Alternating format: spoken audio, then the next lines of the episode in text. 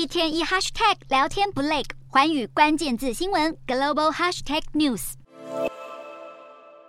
两名女子在快艇上开心合照，下一秒手机就不翼而飞。拉近距离再看一次，抢劫财物的飞贼居然是这条不速之鱼。菲律宾有飞鱼抢手机，加州也有疯狂海獭霸占冲浪板。第一回合看来是海獭得分，没想到第二回合也是被海獭轻松拿下。像这样的海獭暴走事件，光是本周就已经发生了好几次。对此，美国鱼类及野生动物管理局已经发布警告，要游客小心加州的疯狂海獭。不止如此，全球多地也出现罕见的鲨鱼追逐人群事件。度假胜地马尔地夫更传出平常温驯的护士鲨竟张口咬人，有中国民众遭严重咬伤。中国驻马尔地夫使馆在十三号发布安全提醒，近来各地海洋生物纷纷出现异常行为，恐怕和圣婴现象导致海水温度飙升也有关系。全球气候变迁加上圣婴现象，导致蝴蝶效应进一步扩大，各地海洋生物的反常行为恐怕也是一种生态警讯。